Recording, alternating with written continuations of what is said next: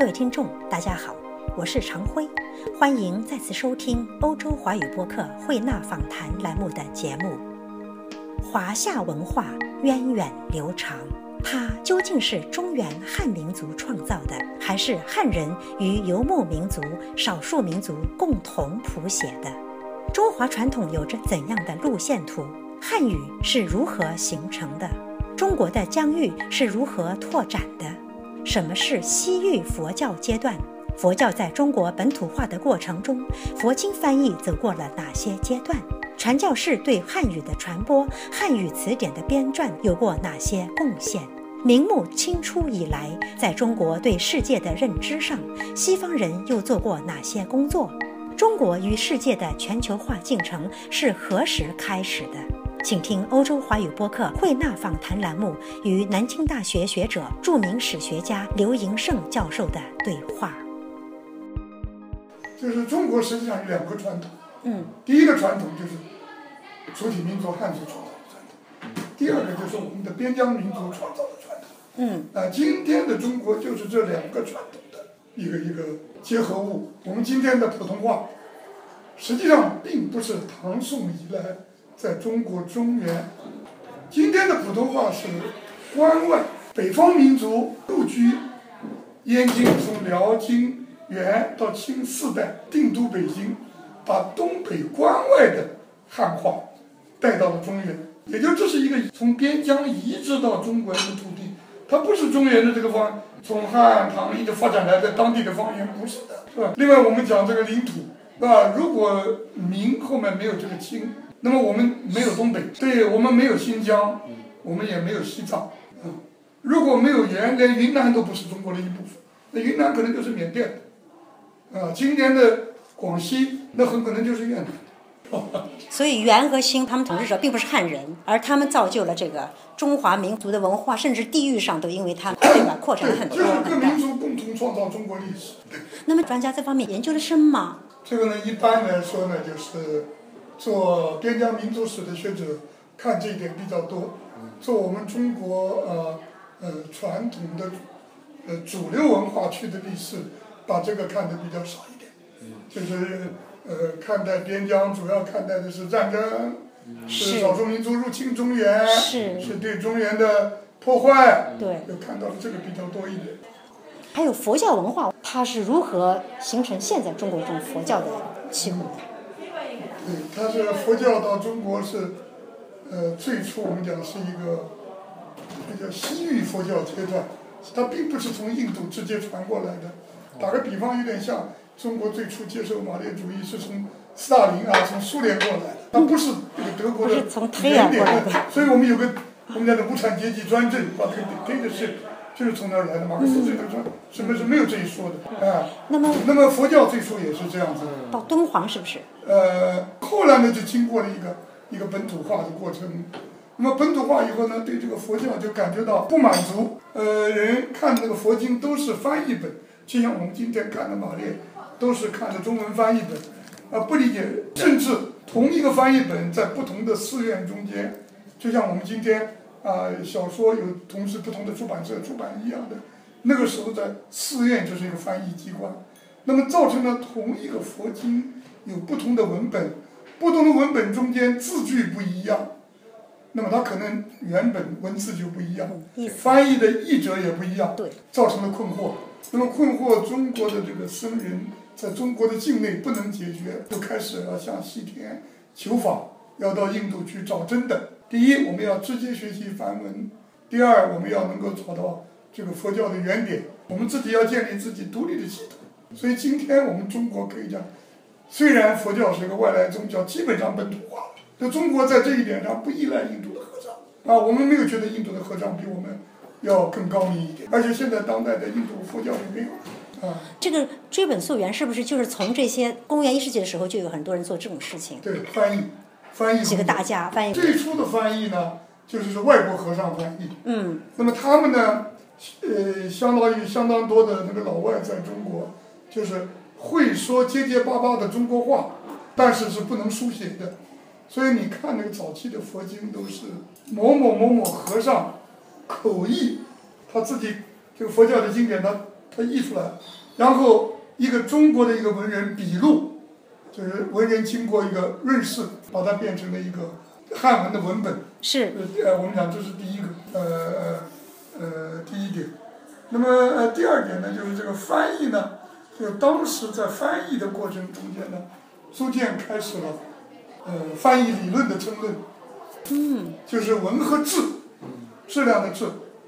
那质呢，就认为要忠于原点，哪怕那个句子是颠倒的，啊，不通的。嗯。他那个比喻，呃，原来怎么比喻，你就要怎么用。实际上中中国人是不懂这个比喻的。那么这个，呃，另外一派认为呢，要文，就是要符合中国人的表达习惯。那么这个双方就是有个从字到文。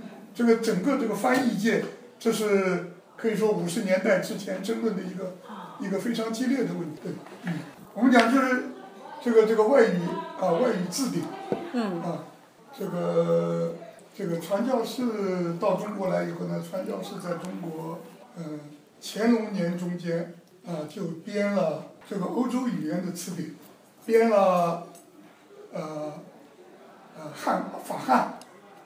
编了英汉，编了可能还有拉丁语汉，呃，那么这个就是一个文本，嗯，啊，呃，这个我看我我我呃在呃参加学术会议的时候，我听过呃别人那个做过这方面的这个报告，啊，比方说评价这个法汉字典，因为当时没有国际音标，你怎么教教中国人能读出来这个法文的字？哎，对，他的办法就是注汉字。那么就是按照今天的有些研究者了，他那个这个编字典的人是个外行，两百年前，啊，说他这个注的音都是不对的。呃，那么首先我们这个问题来了，第一个就是编字典的人本身是不是法国人？如果他是一个以啊以拉丁语作为主要书面语言的，因为拉丁语在欧洲十八世纪仍然是作为传教士用的一个很重要的。那么第二呢，十八世纪的法语是不是像今天这样读？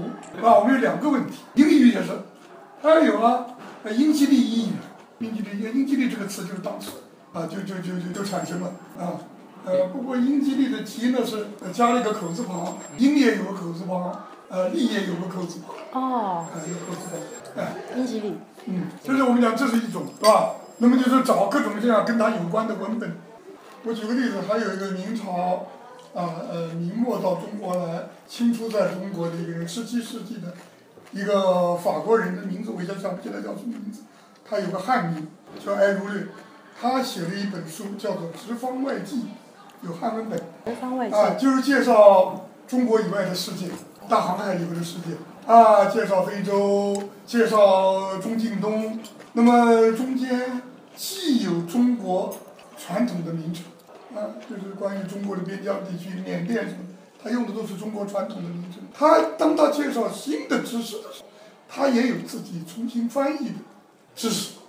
那么，第一，他的传统的知识从哪儿来的？啊，我们要查各种各样的资料来确定他这个传统知识的这个来源。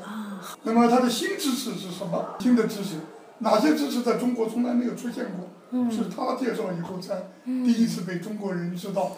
那么他有没有一个法文的原本？就他有没有把那些有关中国的知识介绍当中？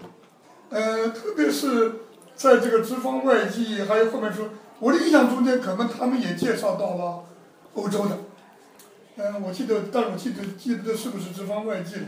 反正曾经有葡萄牙在澳门待过的中国人写过，呃，奥匈帝国的匈牙利就是被介绍。就这个国家叫黄旗，啊，Hungary，它就翻黄黄颜色的黄旗，黄旗国，那就是匈牙利这个名字的翻译，还介绍他们的国旗，我记得什么双头鹰什么东西这种的。就是奥匈帝国啊，当时是哈布斯堡王朝呢，它是单头鹰，一旦成立了奥匈帝国，就是双元帝国了，国徽都变成双头鹰了，挺有意思的。对，我觉得你可以这方面的资料可以找。呃，中国对世界的一个认知嘛。嗯。呃，中国给予了欧洲什么？这个世界给了中国什么？还有一个很有名的一个德国人，叫格茨勒。这个人家叫呃汉文汉名叫郭什么浪，我记得，十九世纪。十九世纪。那么他呢是编的第一本汉文的杂志，不得了呃，一百七十年前吧，叫做《每月统计部》，就是杂志，就是每个月一期。当时不叫不叫月刊啊，对它不叫这个名字，它叫《每月统计部》，就是本子，统计就是整的啊，呃呃呃，general review，相当于这样一个意思。是。那么他中间介绍，我记得印象中间介绍过拿破仑，嗯，拿破仑的战争，介绍过呃葡萄牙国王被拿破仑打败以后，甚至逃到巴西，都做过介绍。我觉得就是这个，它实际上它介相当于一个我们讲的全球化，呃，globalization，嗯，就是中国和世界是怎么连在一起。就全球化并不是从啊冷战结束以后开始的，啊。呃，应该它是随着丝绸之路的产生，就是开始全球化。全球化包括经济的啊往来，包括知识人员往来的全球化。的，是的，绝对不只是个商贸之路。对，所以你的歌词的这个每月统计部这个书也很有意思，因为它是用中文出的。它在哪里出这本书呢？呃，这个也现在有影印本。在中国，呃呃，现在浙江大学已经去世的叫做黄世健，从哈哈佛大学把他都找来，全部引印出来了。可能在别的地方还能找到。特别是他比较重要的就是他这些知识，因为他是杂志介绍了欧洲的知识。那么他介绍的这些欧洲知识的来源是什么？啊，欧洲发生了什么什么大事情？发生了一个战争，发生什么东西？它的知识的背景是什么？啊，这个就追根溯源就非常。他这个杂志是在中国出版吗？在哪里出版呢？好像一开始是在在香港吧，哎，这个可以想象。搬到了中国。嗯，我有个印象，我翻过一下。是不是哈佛那个 archive 里面存了不少他的东西？对对对，那当时一百多年前订过买过。真棒。谢谢。